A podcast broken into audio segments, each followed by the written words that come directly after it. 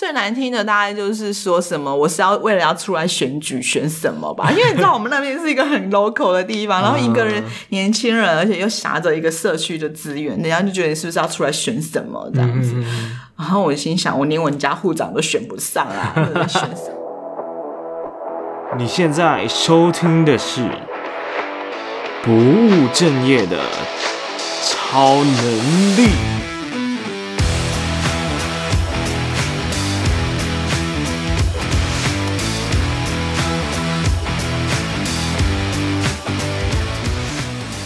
嘿很高兴你又回到了每周一次的职业图书馆，我是你的主持人威廉。那这个节目呢，主要是希望透过像这样子各行各业的职业访谈，并且带给你一些职涯大小事，希望可以帮助你解决你人生的迷茫，满足你无尽的好奇，并且带给你不务正业的超能力。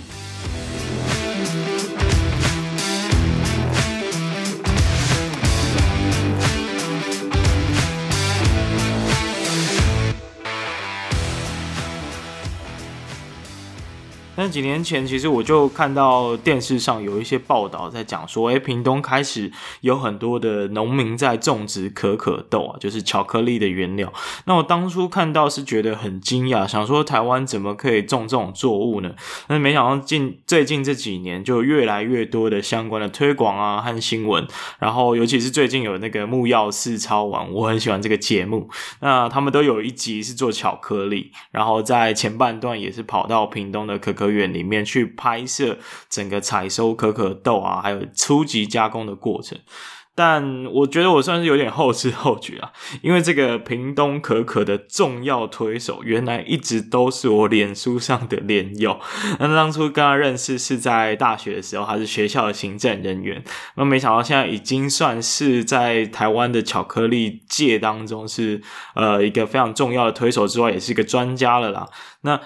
一个从办公室到乡下去种可可的故事啊，而且当初他为了让这个可可越种越好，他还独自一人就自掏腰包飞去那个菲律宾去拜师学艺，去敞勘那边种植的一些技术啊，然后回台湾之后也到处去找资源，然后开课程，然后我觉得最难的应该是去说服这些呃比较农夫的前辈们，怎么去接受比较科学化或品牌化的那种管理方式跟思思维，那所以这整个过程，你用想象的就就觉得说，他一定遇到非常多的困难和挑战，而且你一个都市来的小孩，凭什么这些老农夫们、前辈们种了那么多年的前辈要听你的话呢？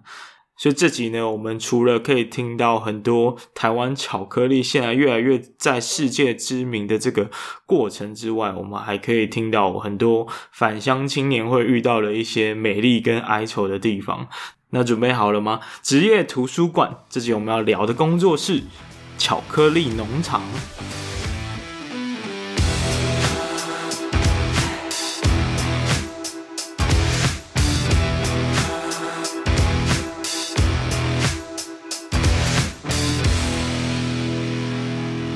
好，Hello，大家好。呃，今天的来宾呢，呃，非常酷，我觉得我自己觉得超酷的，就是一个跟我们民生用品有关的，是一个非常让人产生幸福感跟罪恶感的一个食物，叫做巧克力。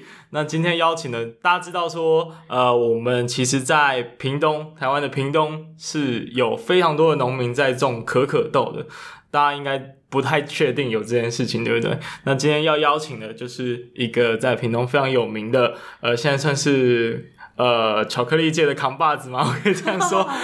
我们欢迎我们黄婉伦，婉伦姐。哎，子清你好，非常高兴来到这边，也呃非常的呃非常的感谢大感谢子清，让我有这个机会到这边可以跟大家分享，就是我们屏东的可可。嗯，那呃讲到这个。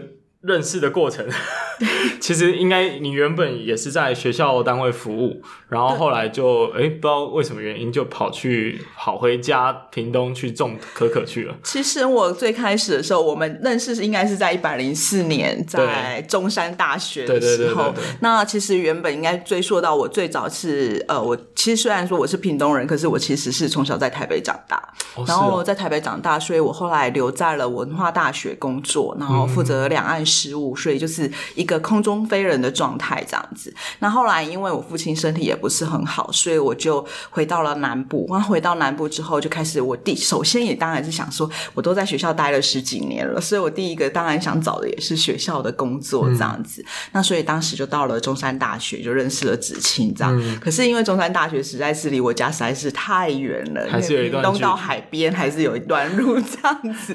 对，那所以说后来因为又加上哦，刚好那时候已经也在接触可可了，所以就是家人的建议就是还是就是回到家里面去帮忙这样子。嗯，那好奇啊，就是说，因为这算是一个八竿子打不着的一个工作项目，非常的打不着。可可是怎么进入到你的生命里面？其实刚开始就是我刚刚回来的时候，呃。呃，家人跟我讲说叫我去帮忙可可的时候，其实我内心是非常非常的抗拒。抗拒的原因是因为我觉得，第一个我并不是那么的理解，在当时一百零四年初的时候，真的不理解。然后，因为我觉得我要去做一个不理解的东西，我非常的觉得有风险。然后再就是因为它是农业，所以农业的话，你要到田里面去帮忙，所以基基本上我们这种待惯了就是办公室啊，穿的漂漂亮亮的啊，穿高跟鞋啊，然后又穿小洋装，又叫。我去田里面工作，百般的不愿意。然后，但是后来因为家里面就觉得说，呃，我既然我们我们的专长就是一直都在做协助别人的工作，一直都在做产业的辅导，那他的确是不是有成有一个机会可以成为我们呃当地有特色的产业？所以当时我的父亲就是用一个这样子的 question 来问我这样子，然后我我也觉得呃自己也是。在评估，就是说，的确是我们在屏东，大家可能对北部的朋友，或者是对其他的朋友，对屏东的印象就是垦丁，嗯，好像除了垦丁之外，你也没有办法去想说我们还有什么其他的特色这样子。嗯、然后我们就想说，诶，一那时候最流行一乡一特色嘛，那我们那个地方到底特色是什么？我诶，真的还真的举不出来我们的特色是什么。嗯、所以在这样的状况之下呢，我就开始。也虽然说口里面说不愿意，可是我开始在做功课，嗯、就是开始去找资料说，说 可可到底是什么，然后呃，它到底长什么样，那它到底要怎么去制作成巧克力？嗯、那那时候台湾的资料非常非常的少，就是基本上是没有的。那所以说，更不要说中文的资料，就是你能搜寻到的都是英文还有外国的资料。所以这也才让我理解到说，为什么。呃，我们屏东的可可，其实在当时一百零四年来讲，其实在之前已经种了快十年了。那为什么一直没有被发现？哦、然后为什么没有成成成就起来？嗯、那我觉得最大的原因就是因为，呃，这些都是英文的内容、英文的资料，然后加上虽然是英文，可是事实上我们看完，我自己就我自己看了，就是一大堆英文看完，我也是一知半解，就是到底是什么。嗯，嗯那所以那时候我也毅然决然就买了一张机票。嗯。然后，因为我之前文大工作的关系，所以我跟菲律宾那边有一些很友好的关系，所以我就买了机票，就跑到了我们东南亚的产区之一的菲律宾。那选择菲律宾的原因，是因为虽然印尼、马来西亚也有种，但是因为没有认识的特别认识的人，所以我第一站就先到了菲律宾去学种可可。嗯，那就去那边就开始认识可可果园的种植，然后也跟那些师傅们，就是就真的拿了刀开始去学习怎么去。修剪可可树，怎么采收，怎么做后置，怎么做成巧克力。那所以，呃，那是我的第一站。嗯，然后第二站其实我去了一个我觉得非常棒的地方，嗯，北海道。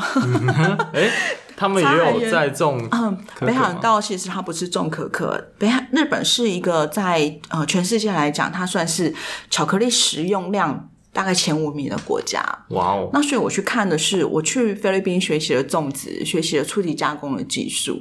那我就去北海道是去看他们怎么去做成服务业，嗯，怎么去经营一家巧克力店，嗯，怎么把这些可可的豆子做成巧克力，然后怎么去做规划成产品跟包装。嗯，那有了两这两个经验之后呢，我回来到了屏东，然后我就开始做第一个规划。嗯，那时候我心态还是一个协助者。对，不过我还蛮好奇的，就是你刚刚有讲嘛，你是一个协助者的心态。一般来说，一个协助者是不会做那么多事情的。而且你去菲律宾、去北海道，应该都是自掏腰包的，没错嘛？自掏腰包。对啊，那你怎么可能会有这么大的一个动力，或者是一个种子被点燃？这样到底是什么原因？其实那时候我因为我做了一个，就是我父亲有就是有说，就是说。在我们这个想，他觉得他是活到当时已经快七十岁了，而且我父亲就是因为心脏病的关系，所以他就是很担心自己哪一天就不见了这样子。嗯、然后他就一直跟我说，他觉得很遗憾的是，在我们的家乡三四十年来没有什么改变。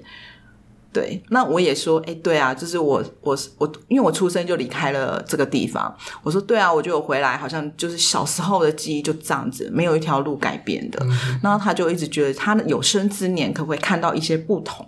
嗯，对。那我是跟他说，我们当然开玩笑说，哎，那个基本上这个小地方，你说要什么大建设是不能啦。那但是我们是不是能做一些？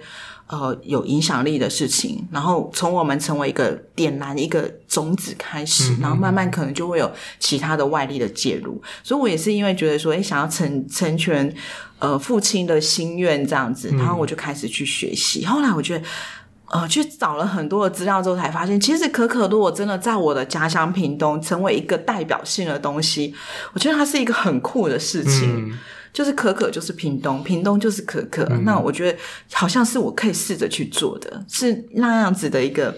冲劲，我觉得这几年算是多了一些对屏东有可可这件事情的想象跟曝光，是不断的有在冒出来，没有错。对，那可以再稍微介绍说，OK，那屏东如果真的今天我就是台北松，然后 我就是要杀去看到底台湾哪里有可可，那我要怎么过去？然后是在屏东的哪里？基本上现在就是屏东种植的面积真的非常的广，我们大概目前统计下来大概是两百多公顷，嗯，然后从呃，离港啊，然后呃，高速，然后呃，长治、林落、内埔、万峦、竹田，嗯、一路到新埤，通通都有种。哇塞！很长，对不对？而且很有特色，是它大部分都在，呃，我就说我们常开玩笑叫做不三不四的地方。嗯，所谓不三不四，它不是在山里面，嗯，它也不住在市区里面，它也不在海边，它就是刚好在呃屏东的大武的山脚，大武山的山脚下。嗯，哦、呃，就它它的生长的环境就适合在山脚山脚边，嗯、然后离海边要可能一段路，因为它可能比较不适合有风的。风太大的地方，所以就是刚好一个纵谷这样子，整个就是它其实就是一条直线，就是沿着大武的山山脚下的一个直线。那呃。基本上你在网站上 Google 都可以 Google 到我们。那如果假设真的联络不到，没关系，可以打我的名字黄万伦，就可以找到就是我们的农场，就可以来我们这边去呃看可可树啊，采可可树，然后吃巧克力这样子。嗯、就基本上打黄万伦三个字，对对对，就可以找到，基本上就可以找到。这这件事我是亲身体验过，因为我们在准备我在准备访访问的内容的时候，我就想说，哎呦，有什么背景资料可以参考？然后婉伦姐姐说，你去 Google 我的名字就有了。其实这样讲好像会有点，然后觉得说哇，这也太嚣张了吧！这个人居然叫人家 Google，然后但事实上真的，因为每个人问我说，哎，那你可以介绍一下你自己吗？我都会跟他说，你 Google 比较多，我大概理解。对，那种那种，就是因为我相信这个网络上的资料真的还蛮充裕的，就是有点让我惊讶到。没有没有没有，非常非常非常感谢很多人来支持我们屏东。但我们再稍微聊一下好了，就是呃，因为毕竟在你。呃，回去服务之前，应该有非常长一段时间，算是我可以称呼他为可可台湾可可界黑暗时期。对，但是出现一道曙光哦，这样讲可能有点浮夸，但是一定做了很多的努力跟改变。其实应该是说，如果回推品东可可的历史的话，就是最早期种大概是在两百呃两千零三年到两千零四年那个阶段，就是开始有人在种植大面积的种植，然后一直到两千零七年二零零七年，那就是慢慢的扩增是百倍数的扩增，因为大家就会觉得说，呃，当然这就是我觉得屏东呃台湾农业的一个问题啊，我相信全世界的农业可能都会这样，大家都会。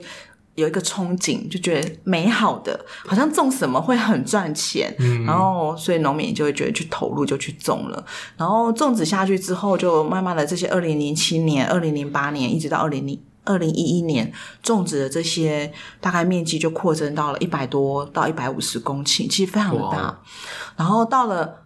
呃，我开始接触可可，其实已经到了二零一三年了，二零一三年底，二零一四年初了。然后那时候才发现说，很多为什么会接触，就是很多农民，就是我们的协会的这些社区的这些呃农农人，他们就来到我们家。一来探望我父亲，因为那时候我父亲生病，然后二来就抱怨说啊，可可种了都没有人收啊，也不知道要怎么处理呀、啊，然后就讲了一些，然后讲完一些之后，就其实会觉得很同情他们，因为可可的初期成本投入其实蛮高的，他们买一棵苗可能要两三百块。而且一棵树要种三年，它才开始结果，oh. 才开始有收成。可是当它开始收成了，它投入了三年，哎，居然没有人要收果，哎。嗯，那怎么办？难道全部都砍掉吗？嗯、那所以那时候为什么我我我会觉得说有点心疼啊？那的确好像我们应该有一点能力，应该来做一些什么事情。所以我就把我去去国外学习的这些经验，就规划了一系列的培力的课程，嗯、然后就去请县政府帮忙，因为也也不可能请农民掏钱来上课，因为农民那时候已经很惨了，嗯、你要让他掏钱来上课，好像有点难。那也不可能我，我我们协会来出资，因为协会大家都知道，每个社区协会都是穷的要命，这样子，对，就年工薪水都没有这样，所以说，呃，就只好去跟政府看能不能帮忙一下，就是给我们一点经费，然后来让我们的农民可以投入。然后那时候我们屏东县政府他也也意识到，就是说，哎，其实这也是一个亮点，如果我们有做起来的话，然后所以说他们也很全力的支持我们，那所以我们就开了。很多的课程，那刚开始其实我们政府的那个呃长官他就问我说：“你办这课程会不会没有人来报名呢？”我其实那时候内心其实也有一点点害怕，你知道吗？就想说，你都跟政府要了经费了，到到时候没有人来报名，不是糗大了吗？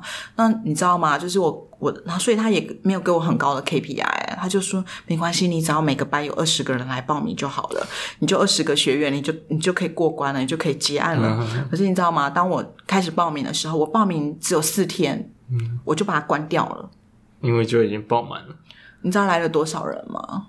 五百多位。哇，五百多位，五百多位的人把我们吓到了，有有点夸张哎，非常的夸张。对，我们才知道原来这么多人在种可可哎，嗯嗯嗯，然后有原来那么多人是对可可有兴趣的哎，嗯，然后我就那时候就。更更更担心了，就觉得，哎，那他们是不是有一些什么样的期待啊？那我这个课程会不会不符合他们啊？那因为大家都很陌生嘛，我也不认识他们，他们也不认识我，这样子。嗯、那所以第一场第一次的课程，呃，六十小时。我们就是在互相的摸索跟了解中呃度过，然后但是后来发现这个课程对这些农民是非常的有帮助的，嗯，然后他们开始去了之后，上完课之后，他们也开始去思索，我是不是可以开始成立一个自己的小品牌，嗯，我是不是开始可以做成一个小作坊，嗯嗯，嗯，那不过大家都还是怕怕的，嗯，还是不敢走出去，对，就是。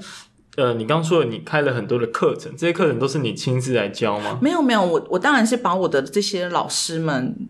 带回来就是哦，就国外的这些老师，或者是台北的老师，就看是什么，比如说农作啊，然后啊病虫害，就是还会有一些屏科大的这些厉害的老师来协助我们。对屏科大的农对对对农产品他们很厉害，然后还有加工的过程，它有一些理论。虽然我们可能会一些实操的部分，可是它还有一些理论，它可能是要请台大的呃呃农化系的苏南维教授来帮忙。所以那时候真的就是很努力去做这些，我但是。但是我觉得那时候的内心就是很感很很很感谢，就是以前还蛮有广结善缘的，因为广结善缘，所以就是当你需要开这些课程的时候，就有很多的老师就是可以来帮你做这些、嗯。哦，算是有一点以前的资源。对对对，以前的资源。那我另外有一个好奇的点就是说，那这五百个来参加，他们都是原本就已经在种可可的人吗？其实我们后来也有收取了，因为你知道，就是教室也没那么大。我还记得那第一年我们还。真的是平科大非常的帮助我们，他给了我们呃教室，然后就算他开最大的教室也只能一百个人，嗯，那所以我们就得做一些筛选的工作，然后把谁筛掉都会被骂，你知道吗？会被客诉，所以我们就很认真的去。设计了一些提问，比如说他是不是种植者，还是他其实只是有兴趣？嗯、然后大约过滤下来，大概就是真正种植者，大概就是一百多位。嗯，那其他的可能是种植者的呃亲朋好友，或者是有想要种植者。嗯、那基本上我们是把有想要种植者先摒弃的，嗯、因为我们会认为说，呃，要先辅导这些已在种植的人，对啊，先解决他当下的问题。对对对对对，真的，因为他的他的问题最迫切嘛。所以要先协助他们这样子，了解。因为我我我想啊，他算是这种要种什么农产品，其实有点像是一种投资啊。因为听到可可很热，所以很多人会有兴趣。他觉得我就是现在投入就能够赚到一笔钱，对对，所以当然也可以吸引到那么多人。我觉得也算是有一个嗯，有点投资的意味在里面的。对，OK，那呃，应该也有做了很多技术上的改善。因为你刚刚有说哈，就是一开始大家都不收嘛，对，不收的原因，我想有很大的原因应该是品质没有达到他们的期望跟标准。那一定有做一些标准的改善。其实 我刚开始投入在做可可的时候，我发现一些很有趣的事情。可是因为很有趣的事情，所以就会变成是，呃，我一直在说这这五六年，呃，其实差不多七年了。我做可可差不多快七年了，嗯、因为二零一四年到啊六年多。对，我觉得我的成长非常的大。嗯，对。那原因是因为。呃，我去国外学习之后回来，我才发现我们屏东的这些可可农，他们就跟我说产量不高啊，就种一颗就就没有结几颗果实啊，嗯、然后 然后呃收下来呀、啊，也不知道怎么加工啊，然后他们做做加工之后，就成品状况很不好，所以就没人要买，嗯、然后我就把它。把他们所陈述的这些问题，就把它先，哎，秉持我们就是那种科学化管理的方式，科学管理，我就把它列为就是一个是生产的问题，对，一个是加工的问题，然后再一个就是你可能要去问市场为什么不能接受我们的东西，嗯、所以我就我就分三个部分先去了解。第一个，我就开始进入这些农民的田，你知道吗？我去到他们的田里面，我真是吓傻了。我先说，我之前不是在菲律宾学嘛，所以菲律宾学它的整个园田园的管理是非常的呃有制度的，然后田间的管理是修剪的非常好的。可是我去农民的田，哇，你知道那棵棵树长得四五米高，然后都没有在修剪，然后甚至有一些叶子就已经垂在地面了，因为可可树它可以长到非常非常的大，就是它可以长到四五米以上，然后它的呃它的就是你。呃，宽度的话可以到一米多到两米之间，所以如果你都不修剪它，它就是一个乱糟糟的的状态。然后我自己就会笑说，这应该不是可可园，这应该是一个可可森林的概念。对，那所以因为因为枝条其实对可可树是没有帮助的，而且会影响到它的采收，嗯嗯、所以它的结果量就会不高。所以就我们就开始第一堂课最重要的就是教大家怎么去修剪枝叶，你要帮他先打扮好嘛。先把它多余的这些头发乱糟糟的先把它修剪掉，然后这样它才会把养分留在主干上，因为它就跟榴莲一样是干生植物，哦、它这些枝条是没有用的。所以你这么多的枝条，然后再另外一个问题，更严重的问题来了，可可是靠昆虫授粉，对，就是靠小飞蚊啊、小飞蛾啊、小飞蝇啊来授粉。可是你知道早期我们的农民最喜欢用什么？农药吗？除草剂跟农药，嗯嗯嗯嗯，所以那个田非常的干净，你知道吗？进去寸草不生。然后我就问他说：“那个，那你请问一下，你们家的小飞蚊跟小飞蝇要住在哪里？”然后他就说：“啊、呃，他就先，他就就是也是很多很多的问号问我。”然后我就跟他说：“因为可可是靠。”昆虫授粉，那如果你没有给它一个宜居的环境，那它就没有办法来上班，它没有办法来上班，嗯、他就没有办法帮你的可可花授粉。所以你就算开了几万朵花，就没有人会帮你授粉，所以你要自己去帮它授粉，你才会有很多的果实。那所以其实老一辈的农民，其实在我们一开始在推广的时候，我们跟他说不要用除草剂，你知道，就是会很抗拒吧？非常的抗拒，因为他觉得他这样他就要人工除草。然后第二个是，呃，农人工除草之外，就是很多农很多农民也会觉得这样田里面就很容易会有，呃，蛇啊或之类的啪啦啪啦啪啦这样，所以。第一年其实是一个很大的挑战，嗯，然后所以那时候我们就只好去尽量跟比较年轻的农友沟通，然后跟年轻的农友就是请他做一些示范性，比如说真的就不要用除草剂了，嗯，然后就试着用人工除草的方式，然后我们来对比一下。那后来经大概经历了一年左右的时间，嗯，我们就一直去去去计算这些，就是真的用。没有用除草剂的这些田，它的采收的果实量是非常的大的。它三分地可能一整年可以采到七千多公斤。那对其他的农民来讲，哦，那这样子，那我也要试试看啊。嗯、所以我觉得，从年轻的农民开始做一些示范，就会慢慢的也影响到啊、呃、年纪大的这些农民的一些观念。然后，所以我觉得这块是花了将近快一年的时间才突破。嗯嗯、对，那现在就是因为我们。呃收购的关系，我们也会去订定说，哦，就不能有任何的农药残留，就是我们加计了这个规则。那、所以这样农民就他就尽可能他就是不用农药去做田间的管理，这样子。嗯嗯嗯对。那你讲到田间的管理，应该也有用一些呃，比如说一些科学的方式啊，或者是一些什么工具去去帮助可可长得更好。其实可可它。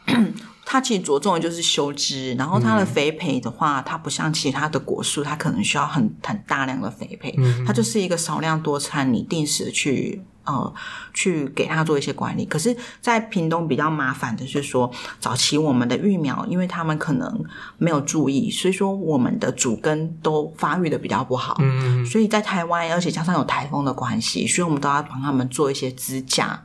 哦，就是立一些牙管啊，做支架或者是竹子，所以其实到我们可可园就会看到我们的果树，就是每一棵果树它都有一个方形的支架，然后去稳住它，嗯、那避免说它因为台风的关系，或者是说因为呃大雨，像现在大雨的关系，水如果比较深的时候，会让它它可能会倾覆，可能会倒倒。会倒这样子，那所以基本上它的管理工作只要有修剪，然后有适当的给它肥培，嗯，它就可以长得头好壮壮。基它其实相对其他果树，它算简单的。OK，对。那呃，因为刚刚有提到就是收收可可的这个过程嘛，那就呃好奇说，台湾有哪一些单位会来收这些？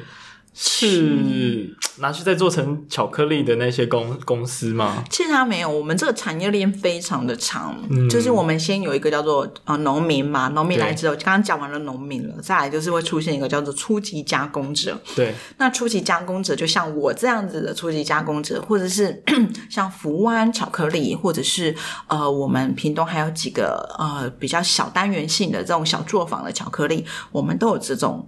呃，初级加工者的角色，嗯、我们就会去帮农民的果实采收下来之后，我们就把它打开来，然后进到发酵桶，然后去做发酵。它跟红酒一样需要发酵。嗯、那红酒可能要发酵个十八个月，或者是更长的时间，或者是一年。可是可可发酵它没有那么长，它大概就是七天到十天左右。然后发酵完之后，我们还要经过日晒晒豆，晒完的豆子晒干的豆子，它才可以开始去使用。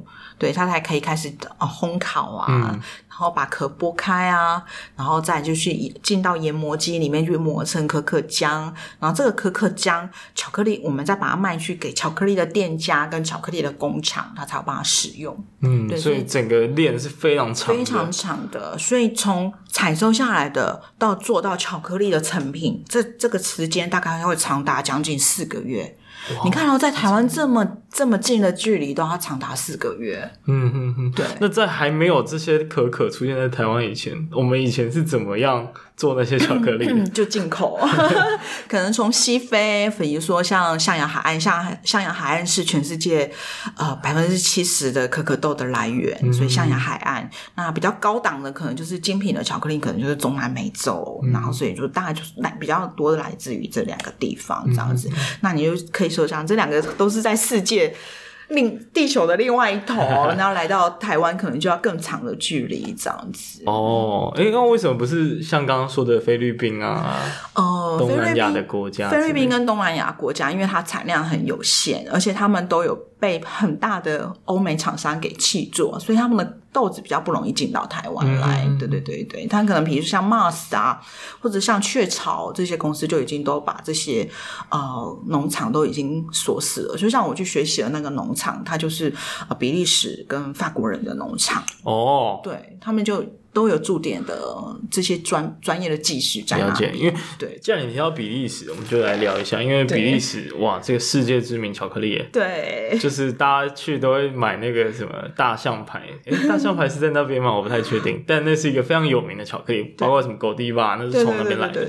OK，那我们台湾做的巧克力跟从那边做出来的巧克力。它有什么本质上的一个很大的差异？嗯，我必须要说，就算是我还是以台湾可可、屏东可可为荣哈，但是我觉得比利时跟法国这两个国家制作的巧克力的的制作技术，真的是还是全世界最领先的。对那呃，我也非常感谢，其实我在学习的过程里面，我非常感谢呃比利时的。大厂某个大厂跟法国的某个大厂 给我很大的益助，就是、嗯、呃，我大概在二零一七年跟二零一八年又回到了菲律宾，然后也回到了，也去到了越南。那原因就是因为这呃这两个世界顶级的大厂，他们在这两个地方都有技术驻点的法国技师跟比利时的技师，哦、那他们就是希望说。啊，他们那时候就已经看上了我们屏东可可，嗯，然后他就希望说我能去看一些不同，然后再把技术再去做更更深入的部分.所以我就去了这两个地方。那我就发现，呃，法国人跟比利时人，我们一直觉得这种欧洲国家应该是非常浪漫的，对不对？对。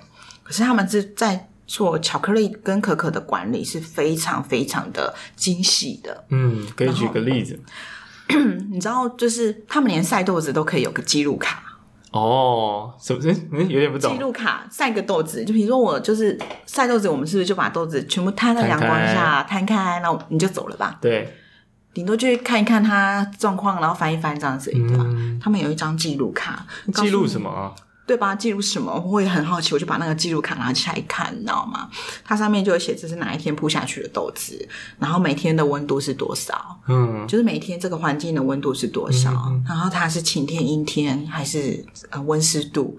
然后再来就是它豆子什么时候来翻搅过了？嗯，我想这是一个非常大的进步。就是有记录呃环境的因素在里面。对，然后我觉得，哎，他们的确是有一些记录，有一些管制的。呃，我们我们会觉得晒豆子就是晒豆子啊，怎么还这么麻烦？就、嗯、是因为他们是因为大厂，然后你要他晒的豆子，同时可以晒二十公吨的豆子，嗯，你知道这有多大的面积？那所以他必须要去确保每一批豆子，哎，不不要每次来的工人都在翻这一区，嗯，对，然后所以他就有一些管理的呃这些这些记录的这些东西，他谁谁来做了这件事，签名这样，嗯、所以我就看到了很多很精细的部分，那也看到很多很科学化的部分。我们常秀作为我自己开玩笑说，我们台湾就会觉得自己是科学化嘛，对不对？科学化管理。可是我去到那边之后，你知道，我们是人工在翻豆子，嗯，他们是用机器在翻豆子，嗯，对。那我也会希望说，哎，有有一天我们也可以进步到那那个部分。然后再来就讲到，就是说，哎，我也是因缘机会，所以才去到了这些大厂的公司里面去学习。那他们当时就会看中我们屏东可可的很大的原一个原因，是因为。我们的巧克力的确有独特的花果香味，花果香味，对，太神奇了吧？这是怎么，会有这个香味？对，就是花果香味，它可能源自于第一个我们的在地的风土，嗯、然后再可能就是我们在发酵的技术上面的啊、呃，可能是我们的特色。嗯，那所以说我们的巧克力都会带花果香，然后再就是会有热带水果的香气，然后还有一个很有特色的是，我们很多都会有莓果香。莓果香，莓果可能可能展现是在蓝莓呀、啊，或者是展现在覆盆莓，或者是展现在乌梅。嗯，哦，可能每一家它的小作坊的技巧会有点不同，所以但是我们在这几个领域的表现就非常的好，而且是纯天然，你做好就有这个味道了，不是在被添加的。嗯是不是非常的有吸引力？非常非常有吸引力。现在是不是想要开始吃巧克力？直接来一块这样的。我知道你，你有给我一个巧克力砖，感谢你。对对对，回去来回去可以吃吃看。那其实这就是我们的特色，它没有任何的添加，很自然的纯巧克力。当你呃从豆子你研磨出来，就已经存在的味道。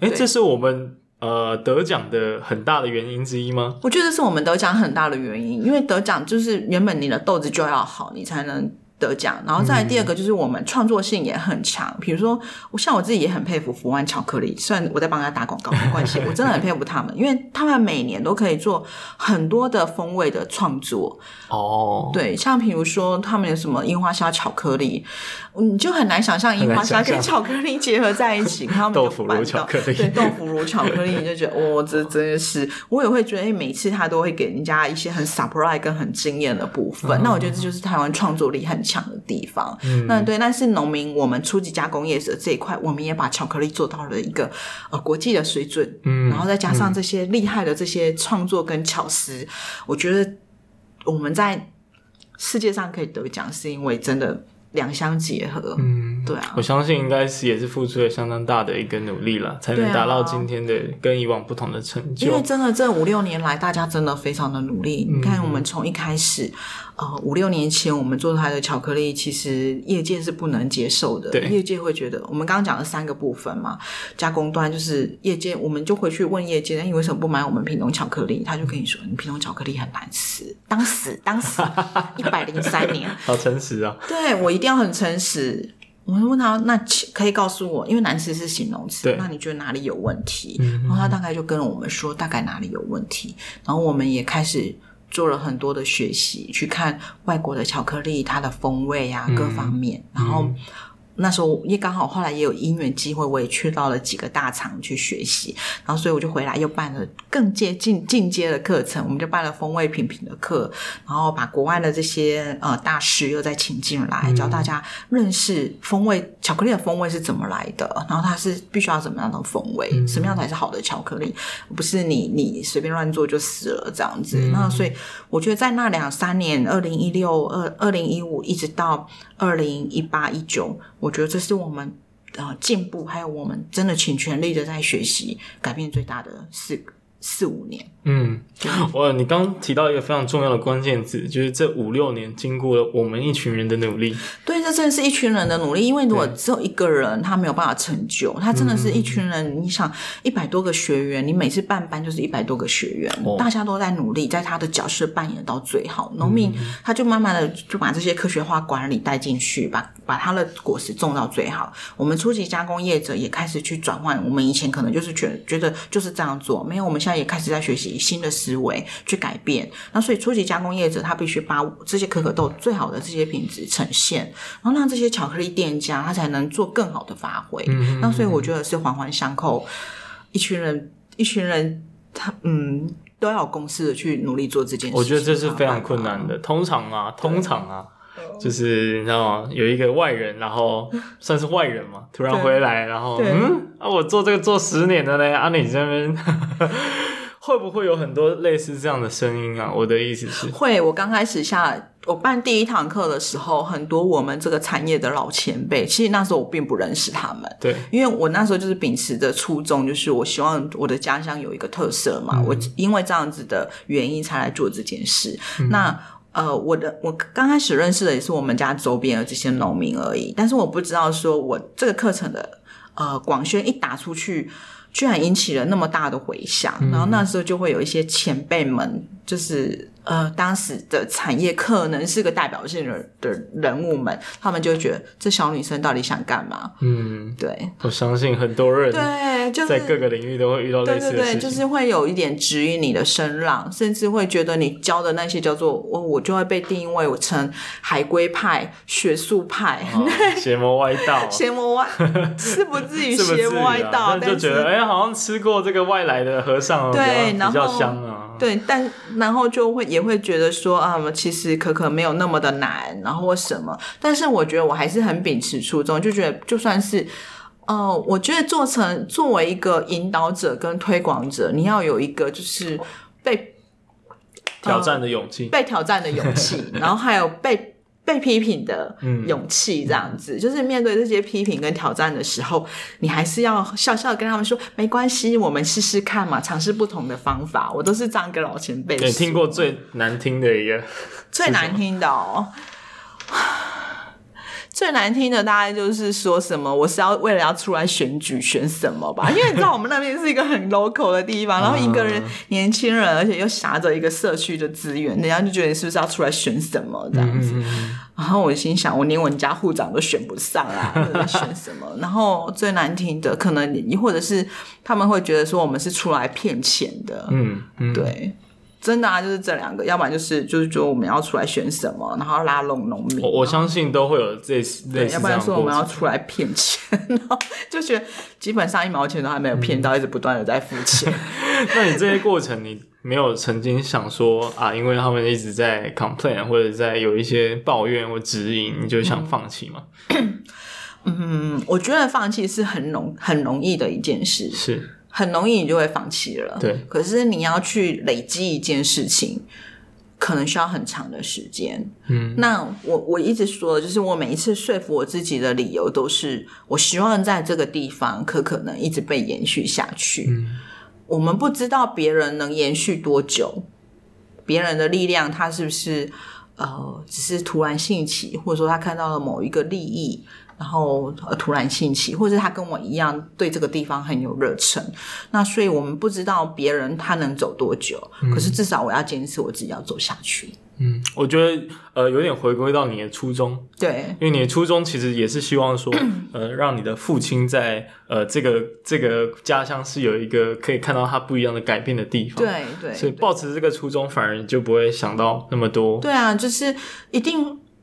越 local 的地方，它对外来的东西就是越比较容易排挤嘛。那我觉得我们本来就是一个很被很呃很被让人家就是很陌生的人物进到了这个地方，嗯、然后又加上因为我们那边都是客家客家同、嗯、客家乡亲，对，我是一个不会讲客家话的客家人，哇，所以、这个、gap 对。超大，就会有一个很大的 很大的 gap 存在。嗯、那所以说，呃，又加上。大家觉得我讲话很快，可能呃，加上因为以前工作的关系，所以说我们都会讲道理，你知道吗？哦，然后讲话比较文文文人的感觉比较，对，就比较文人的，那人家就会觉得你懂吗？对，我懂那种感觉。其实呃，岔开一个话题啊，其实针对这种回到呃自己的家乡去服务的这种。这种方向或者这种想法，对，对，其实大大部分人我相信都还是有一点怕怕的。一开始，嗯、像我自己，我是呃住在美浓哦，啊、呃，当然我现在已经不住在那里。可是我曾经或者是也一直在思考，哎，我是不是可以对我爸妈以前的家乡做出一些贡献，让他们在回去的时候可以看到一些改变，他们很开心。嗯，但是我就会卡在一个像你刚刚描述的那个情境，我觉得好害怕，好担心哦。嗯，我觉得应该这样说，呃，不管你在任何地方也好，或者是你看我在我土生我我我土长的，我从小在台北长大，我就算在台北好了，也不可能所有的人都认同你啊。对，你读大学、你读研究所，难道你班上每一个同学都都认同你的所有做的报告跟你做的计划吗？嗯，或是你在职场上面也一定都会遇到一些挑战啊，遇到不同的声音。那我觉得回到家乡，其实我觉得。我我觉得我可以给年轻人一点点分享的原因，第一个，你知道我常笑话说，我所待的地方只有老人跟狗，老人与狗的概念，真的就是老人与狗的概念。那所以，因为看到这样子的景象，你会觉得，如果你真的不做一点什么，未来我们的下一代再回来到这个地方，你真的不知道这个地方剩下什么。嗯。对，你知道我每次看到就是一堆老人在庙里面，然后不知道他们在干嘛，在、oh. 就是你知道他们在庙的呃，我们叫做呃挺，就是庙前不是都有那个庙城嘛？啊、对对对。然后我们会觉得他在乘凉，没有，我觉得他们都在发呆。我觉得他们在等死，就是发呆。你知道一群老人在那边坐着发呆那样子，你会觉得哇，好可怕哦！就人生的。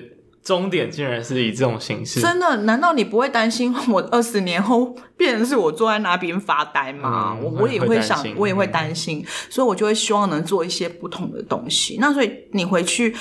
呃，第一个是你本来就很年轻啊，你对这个地方你本来就不了解啊，嗯、那所以一定会这些老一辈的人就会一定会给你一些声音跟想法，不过他们不见得是都是恶意的，嗯，他们也在看你到底能搞出些什么名堂来。嗯、那我会觉得说。就是你要秉持着一个初衷，然后再来第二个就是要一个比较好的沟通跟协调力，嗯、然后可能身段也要放软，因为我们有时候都会觉得说，啊，我就是读到硕士啊，读到研究所在那。哦，你不懂啊，你不读这啦。对对对，如果说你不能这样子，不能这样，绝对不行。嗯、对，一定会被这些阿伯们打枪，他会跟你说，我吃过的盐都比你走过的桥还多，这样子。那所以，嗯，我觉得还是真的，就是有时候要一些学习的心态。像我有时候去田里面，我也会跟他们说，我懂的只是理论而已，我看到。的那那是种，你们一定比我更会种啊！就是说，你要我去产两棵残粮产粮产土，我可能就已经累得半死了。嗯、对，那所以我觉得这是一种有点，我们也是一个学习者，就是你不能把自己真的就是当成是一个。哦、呃，我是一个领导者的那种状态，我倒是比较觉得，就是我就是跟你就是一个伙伴的概念。嗯嗯、那我也会跟你分享我在外面看到的，然后呃，那他我也可以从他当中去学习。那我觉得，其实那些老人家刚开始其实很多会带有一点点敌意，可是慢慢慢慢的，他也会觉得，哎，有你有真的有在做事哦，嗯，他们也会把态度也会做一些改变，这样子。嗯、当然，很大的重点应该来自于你真的做出了一些成绩，让他们相信你真的是可以，呃，maybe 可以信赖的。对，我觉得就是还是要先把成绩慢慢的做出来。嗯、那当然一开始一定会比较难，可是如果你什么都不做，就什么都没有。嗯，我相信是的。对，那呃，其实。我不确定这个案子跟人有没有关系，就是一日一日巧克力工厂嘛，还是对，就是台哥的那个节目，他到我那边跑去那个采去。拍摄对啊，就是采可可，那个就是你们在负责的，对对对对对对，那个农场，对，是我气做的农场。OK，我稍微解释一下，就那一集是在讲怎么把可可变成巧克力，对对对。所以在可可变成初级加工的状态的时候，是在屏东拍摄的，是的。所以就是在婉伦姐这边拍摄的，对对。OK，那这个呃就会变成说，OK，我们比较生活化，对一般民众来讲，我们怎么样去认识整个可可的加工的过程，然后可能要先从可可的分类开始讲起。可可的分类吗？就是，是呃，我们刚刚有提到，哎，巧克力，巧克力的分类，巧克力，对，嗯嗯，其实大家知道的是巧克力，其实下次你可能可以注意一下哈，你就是把你买，你去买巧克力的时候，你把它背面的成分把它拿起来看，嗯、你会发现。啊、呃，台湾的巧克力，其实全世界的巧克力就分成，先分成两大类。嗯，第一大类呢叫做代可可脂。代是替代的代，代替可可脂叫叫代可可脂巧克力。然后另外一类呢叫做纯脂巧克力，哈，纯脂巧克力它其实不会写纯脂啦，但它呃成分里面就会很简单的，就只有呃可可膏、可可脂，哈、就很简单，就是一定是会出现这两个字。那代可可脂呢，它就会五花八门了，它可能就是可可粉，好，基本上我如果看到可可粉的，我都会先停一下。先给自己几秒钟的时间，看可可粉下面那个出现的是什么。如果是可可脂，可能可以考虑；如果假设是棕榈油、植物油，那我觉得你就要想一下是不是要购买。嗯，但我不能说完全的代可可脂不好，可是。可巧克力它最有价值的就是可可脂，因为它对健康是好的。嗯，哦，可可多酚、可可脂对健康是好的，所以说，呃，在选择上面，我们都会尽量鼓励消费者是选纯脂巧克力的这个部分。那我们屏东的巧克力呢，又分又又是属于纯脂巧克力里面的精品巧克力的这一块，就叫做原豆制作的巧克力。嗯，哦，这个有点不懂。精品巧克力，对，就是。呃，所谓的精品就是它，它是比较走风味、风味特色的。啊，我们刚刚讲到了，我们的屏东的巧克力可能比较具有莓果味，具有果香味，嗯、啊，甚至有的一吃起来就有花香了。对，所以我们就比较走在这个风味型，而且是从原豆就开始制作，它的可可脂跟呃可可粉没有被分离过。就从豆子一直一路做到巧克力。嗯、那大部分的纯子，它因为进口的关系，它还是会是呃纽扣再回来重组再重制的。哦、对对对对。那巧克力里面就是在纯子的这这块市场里面，你们可能更多接触的是，呃，它可能分一百 percent、九十 percent、八十 percent、七十五 percent、六十五 percent。你知道 percent 的意思吗？就是它有掺其他东西吗？呃，基本上大部分纯脂的话，它只会掺的是糖哦。对，okay. 那你如果假设你看到的是一百 percent 的，就表示你吃的是无糖巧克力。嗯嗯。嗯，那如果你买的是八十五 percent 巧克力，意味着就是它是十五 percent 是糖。对，那所以说你就可以去选择。那我们尽量鼓励大家是吃高 percent 的巧克力，就是尽量是。呃，尽可能呐、啊，我自己是比较建议大家吃八十 percent 以上的。哦。不过有的比较不常在使用，他可能觉得八十 percent 以上还是略苦。嗯。所以可能七十 percent 以上，我觉得也可以试试。那尽量不要吃太甜的巧克力，因为巧克力它好在就是好在它，呃存存的这一块，那你都用糖 去替代了，那它就变得相对它的健康的效益就没那么好了。对，所以吃巧克力本身就是假设我们不加糖的话，巧克力本身有什么好处？其实巧克力啊，它源自于中南美洲，你知道吗？嗯、那你知道它最早期是做什么的吗？欸、猜一下。最早期，你现在吃是甜点嘛？对啊，对啊。它在玛雅文化里面，食物的香料吗？嗯，不是，不是。对，再猜一下。这个这个可能巧克可可可可脂可以提炼出一些什么神秘的油？对，可可脂它它的确现在是被拿来用成保养品啊、化妆品啊，然后一些药用的油。可是，在玛雅文化，巧可可是被用来做成药物。药物。哦哦哦，他以前是做药物的哦，所以它是有一些嗯神奇的功效，对，它有神奇的功效。它比如说可以让人的精神状态变好啊，嗯、然后呃健康的变好，它可以改善头痛啊或什么。哎，这个食药署可能我讲的是历史哈，然后这个对对对对，那所以说，其实在当时早期的十十十五十六世纪，那时候是被用来做药，嗯，然后所以说。它本身就有一些健康的效益，那它本身就是健康的东西，那是因为我们现代人近两百年来，嗯、为了要让它好吃，因为原本它很苦嘛，它如果没加糖，它就是苦的。嗯、那我们想要让它变好吃，我们就加了很多的糖。嗯、对，那当当然它的呃。健康的这一块的效用可能就没那么的好了，嗯、那所以我们都会希望大家在吃巧克力的时候能保有它最纯的那一块，就尽量不要吃太低 percent 的。哦，对对对。OK，那那可以再分享一下，就是代所谓的代可可脂，为什么后来又衍生出为什么我们不用原本的那个可可脂就好，还要用其他的脂来代替？哦那当然就是因为有价值，人家才要把它抽出来嘛，对不对？就可可豆，其实一颗可可豆，它有五十五、五十 percent 到五十五 percent 都是可可油。嗯，那就想，你为什么要去做可可油啊？嗯、那一定是它有特殊的价值。那可可油它的在呃，在医疗上面的润滑剂，在高档的化妆品、保养品都会看到。那请问一下，给你做巧克力？吃比较有价值，还是拿去做化妆品？它只要一点点就很有价值呢？那当然后者啊，当然是后者啊，特别是在医药的用途上面，对对对，或者是说它要萃取成药的成分的部分，嗯、因为它像有一些呃咳嗽，就是治咳嗽的，它是从那个呃，它是从它的那个呃萃取了它的它它的那个可可碱的部分。嗯嗯、那比如说它要做它的那个呃高血压的呃高高血压的药，有它要。抽萃那个铜出来，因为可可果实它本身还有很高的铜跟镁，嗯嗯、那他为了要去萃这些，当然他要把好东西先抽走。哦，对，那抽走之后不是剩下很多破了吗？嗯、对，就剩粉，粉就渣渣，就一些没有价值的东西。也不能说它没有价值，它这样我会被业者骂这样子。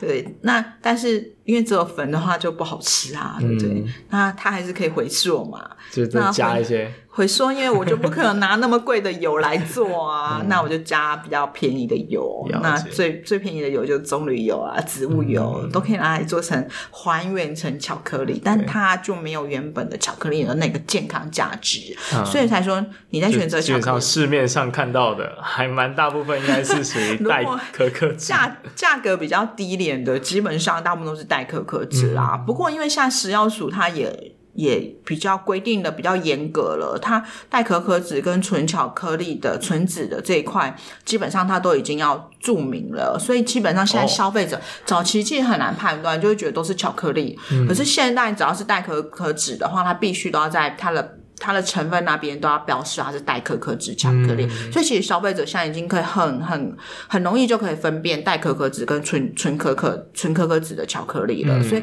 我会建议，就是大家尽量是买纯可可脂的巧克力，就除了一种享受之外，也兼顾了品质跟健康。对对对对对对对对啊！算是多认识了一点对巧克力的基本知识。对，真的吃巧克力对健康是有很大的帮助。嗯，因为过往我们都认为说啊，这个就是一个邪恶的食物，甜蜜的负担。甜，那是因为真的。加了真的太多糖了啦。嗯、对，但如果我们是哎吃比较纯的、纯可可脂的产品，那可能就比较不会有这样方面的担心跟忧虑。对对对，它还是对健康多少有一点帮助这样子。嗯，OK，你刚刚有聊到说，呃，其实你一直希望说屏东有做一些改变嘛？对，就因为这个可可的关系。那你看到现在已经过七年的时间了，嗯、你觉得是不是确实有发生一些改变？哎。六年啊，六年，六年快六年。嗯、然后我觉得的确是，你看从早期原本都是农呃少量的可可园，嗯，然后现在慢慢的多了很多的可可的品牌。嗯、我们现在在屏东大大小小的可可品牌大概有四十将近四十家。哦，然后这些品牌原本原本大家就是啊跑龙套一样，就是我就是。呃，摆摊啊，然后就有市集啊去卖。可是慢慢他也会开始去想说，我要品牌化，我要有一个我自己的庄园，然后所以他就会开始去打打造他的城堡。嗯，嗯，他就会把他的空间做一些改善，然后把它的可可果园做一些可以被被观光的价值的部分。那所以你看，我们的城市的样貌，我们村庄的样貌就在改变中。以前可能是杂乱的，然后现在可能呃，我们这些农友他会投入一些心血，他会去做一些标。识做一些田间的这些呃整理，然后甚至有一些游戏的功能。嗯，那从这些个点，慢慢的，我相信未来很快也可以看得到，他就会发现，哦、那这些人都要来我的果园参观啦，他就会经过我的社区呀，那我的社区不漂亮的地方。我相信他们有能力也会去改善它，嗯，所以我觉得从一个点慢慢就会串联成一条线，然后串联成一个面，嗯、然后我觉得要从我们原本很小很小的个点去做起，嗯、就是我们的每一一个个人的力量是很有限，可是如果大家都在做同一个件事情的时候，我们这个村子很快就可以被一些做一些改变。嗯，那你希望在这接下来的一个从点变成线面的过程当中，嗯、你自己扮演什么角色？哦、呃，像其实我现在也是都在做一些串联的角色。哦、呃，以前我可能都是在串联都是可可的这个部分，嗯、可是我现在做的更广泛。我就是呃，我们我们现在有一个很可爱的群聚的名字，叫做“大武山下见”的群聚。嗯，那为什么叫大武山下？因为我们我不是刚刚一开始就说了，我们这些可可的很多都是在就是大武的山脚下。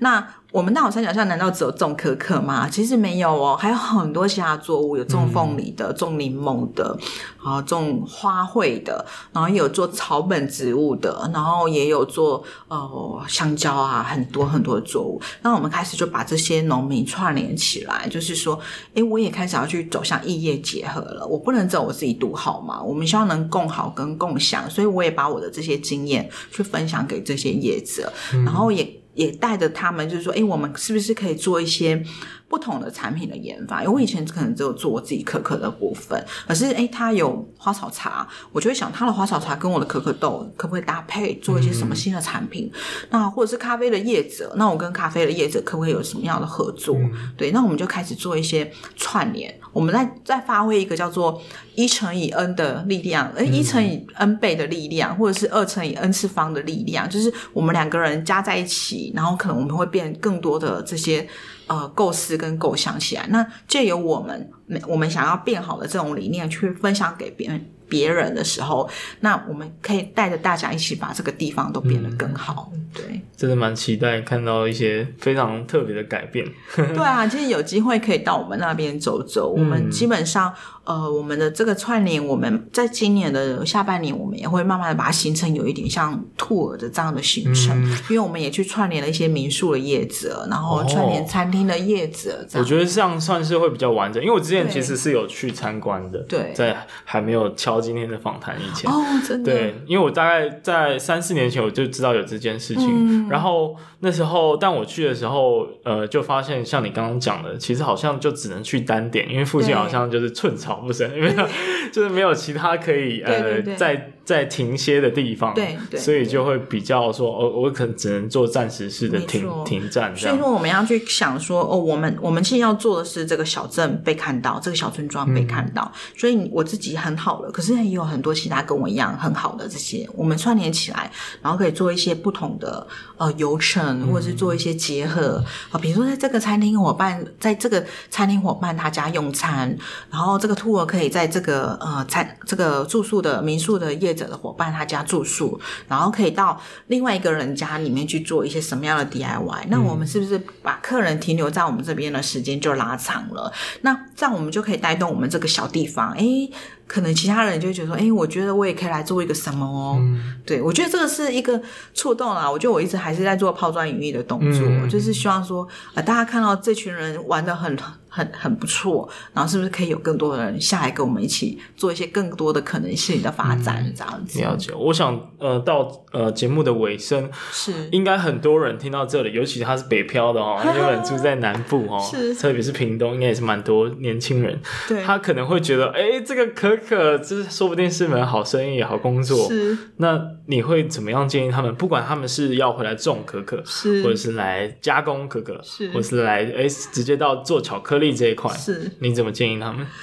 哦、呃，我觉得如果假设要以可可做成一个兴趣的话呢，我觉得可以先从兴趣着手，就是斜杠。嗯、我们所谓的斜杠，真的是因为它是一个真的很有趣的东西，好，可以，它可以，嗯。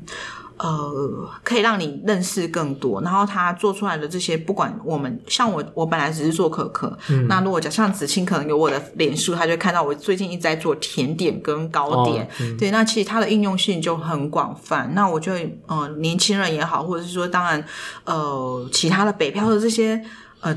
要退要退休的人也好，嗯、就是想要回来到我们南部，我觉得你都可以先进来认识。我觉得我们的这些呃业者啦，我们这些伙伴都很很乐意去带大家认识我们的可可。嗯、那我觉得第一步，然后第二步呢，其实做可可，大家看一下，我们都说我们叫做光鲜亮丽嘛，哈，嗯，好像很幸福。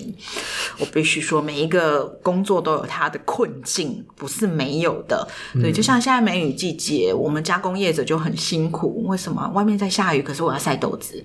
对，那所以说他在呃设备的投入啦，还有在你金钱的投入，其实也是非常可观的。嗯嗯、呃。所以你的初期你要评估你的投入成本，你能支撑多少？